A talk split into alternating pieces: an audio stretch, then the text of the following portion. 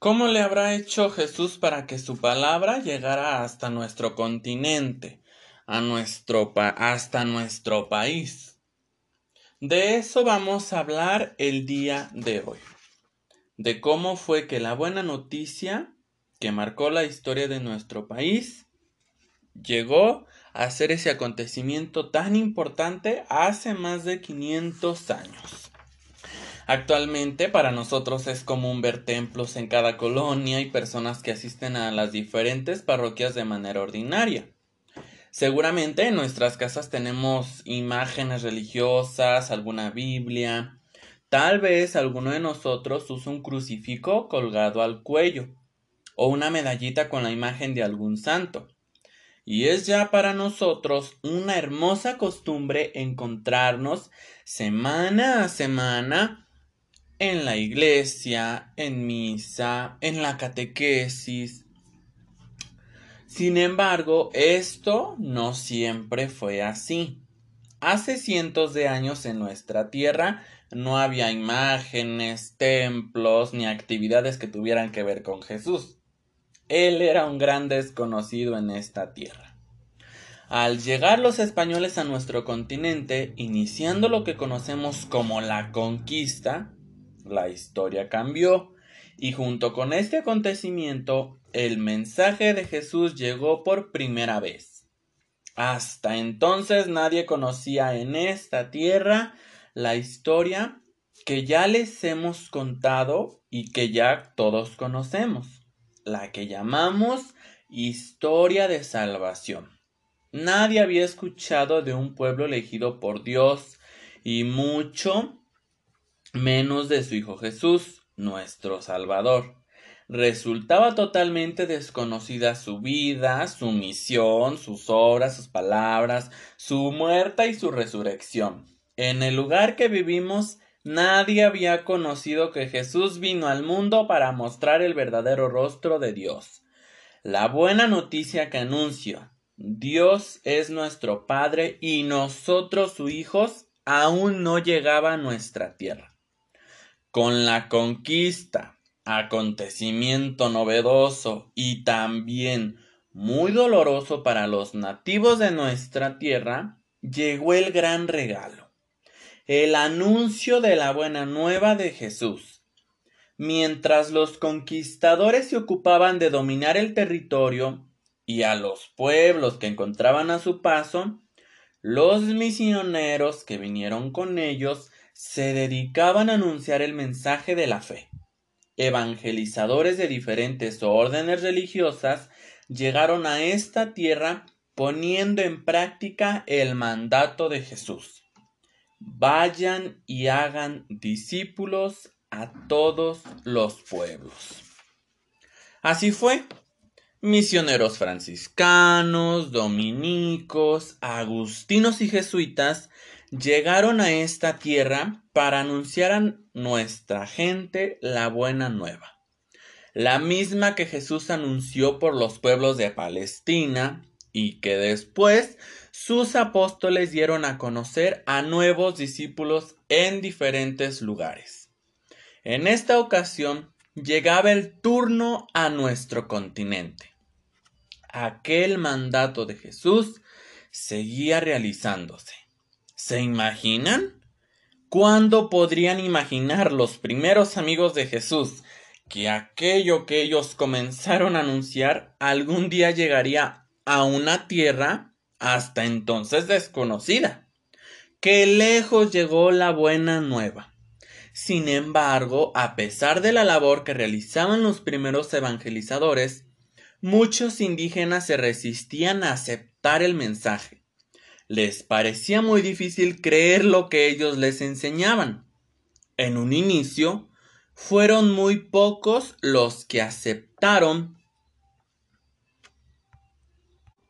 su fe en Jesús y se integraban a la iglesia. Fue necesario que Dios interviniera directamente para que la situación cambiara y el mensaje de su Hijo fuera recibido. Así como en otros momentos de la historia de salvación, en los que Dios eligió a personas para hablar a su pueblo, en esta ocasión Dios elegiría a una enviada muy especial para venir a nuestra tierra, concediéndonos un gran honor. Dios enviaría nada más y nada menos que a la mismísima madre de su Hijo.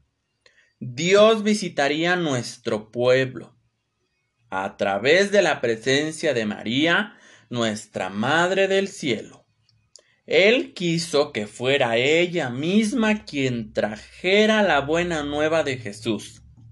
Con este gran milagro, conocido como el milagro de Nuestra Señora de Guadalupe, todo cambió. El mensaje de Jesús fue aceptado y la buena nueva fue recibida en nuestro país. Pero la grandeza de este gran milagro no está únicamente en que nuestra Madre nos visitara y se hiciera presente con su imagen en nuestra tierra, que ya de por sí es un gran honor, sino en que el amor de Dios con toda su ternura y su compasión se hizo presente a través de ella. En el momento en el que el acontecimiento guadalupano ocurrió, los indígenas de nuestro pueblo atravesaban un profundo sufrimiento.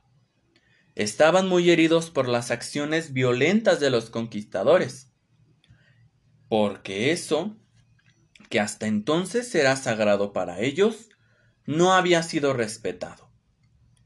Ellos eran un pueblo muy religioso.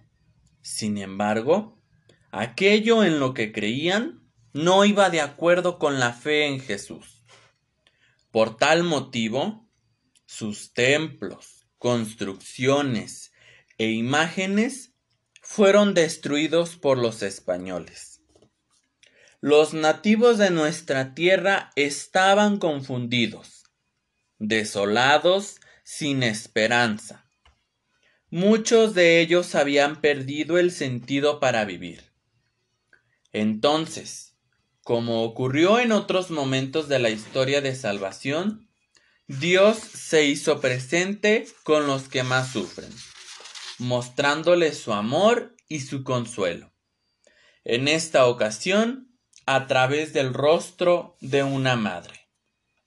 Así como en su momento, Jesús manifestó el amor de Dios a los rechazados, a los marginados y excluidos, en esta ocasión, su amor se hacía presente en nuestra tierra con los que más sufrían a través de su madre.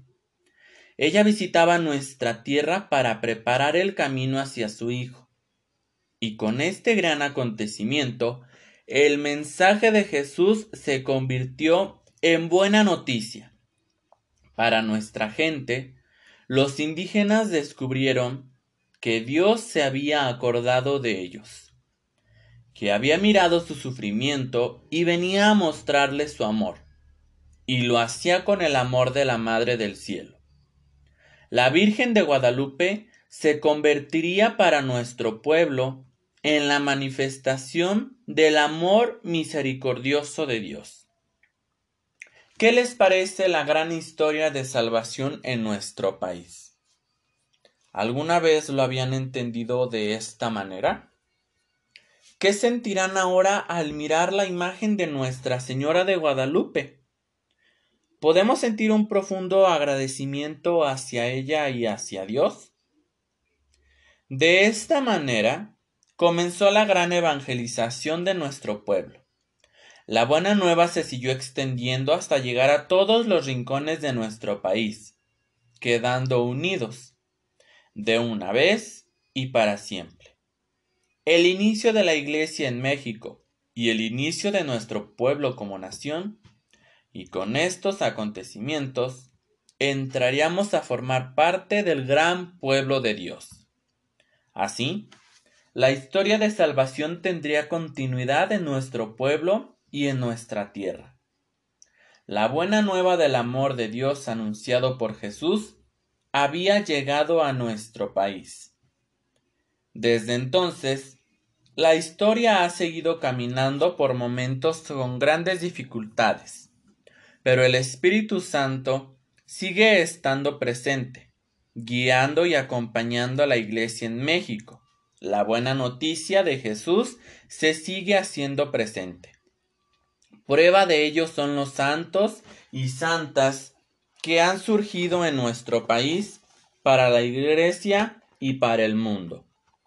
Ahora es nuestro turno ser continuadores de esta historia.